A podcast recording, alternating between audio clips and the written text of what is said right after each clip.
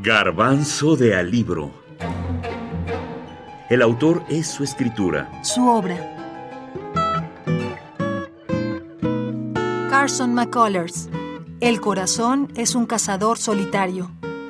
La autora. Yo anhelaba una sola cosa. Irme de Columbus y dejar huella en el mundo.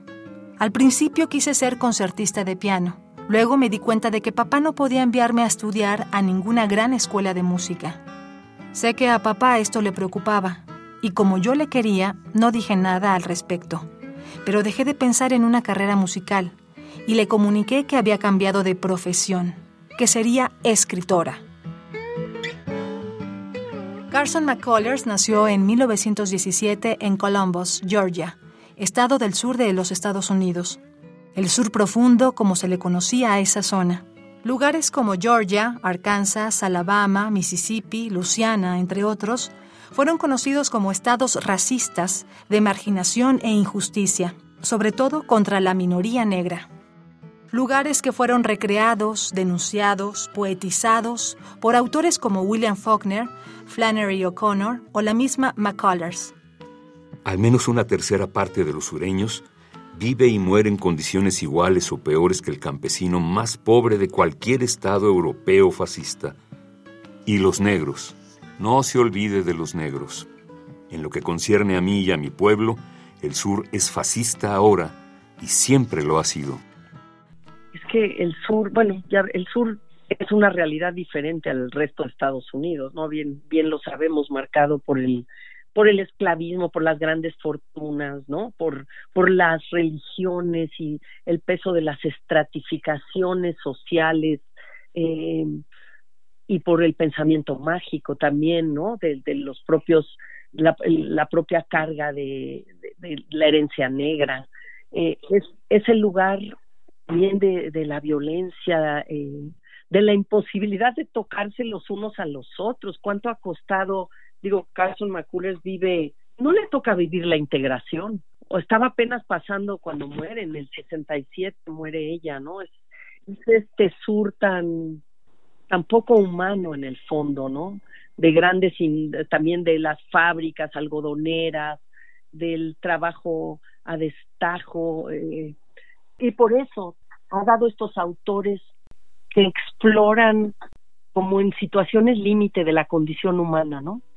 Pero que escogen entornos de lo doméstico, de lo familiar, no el tema de la guerra, eh, sino el, el, el tema de la coexistencia.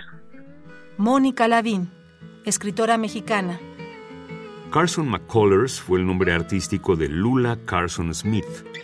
Murió a la edad de 50 años en 1967 el apellido lo tomó de Reeves McCullers, con quien estuvo casada por primera vez de 1937 a 1941 y posteriormente de marzo de 1945 a julio de 1953. En junio de 1935 conocí a Reeves McCullers. La primera vez que lo vi sufrí una conmoción, la conmoción de la belleza pura. Era el hombre más apuesto que yo había visto en mi vida. También hablaba de Marx y Engels, y supe que era un liberal, lo cual, a mi juicio, tenía importancia en aquella retrógrada comunidad sureña. La imagen más conocida de esta autora es una fotografía donde ella viste un traje de dos piezas, pantalón y saco oscuros, con blusa blanca de cuello largo. Es una mujer delgada y alta. El cabello es corto y la cara ovalada. Su aspecto es de fragilidad. Ahora sabemos que fue enfermiza con problemas del corazón desde niña, que se le amputó una pierna al final de su vida, que poco antes de morir tenía paralizado medio cuerpo, por lo que su autobiografía, Iluminación y Fulgor Nocturno, obra publicada póstumamente, fue dictada. A los 23 años acudió al ambiente literario de su época. Publicó El corazón es un cazador solitario, se convirtió en su obra más importante.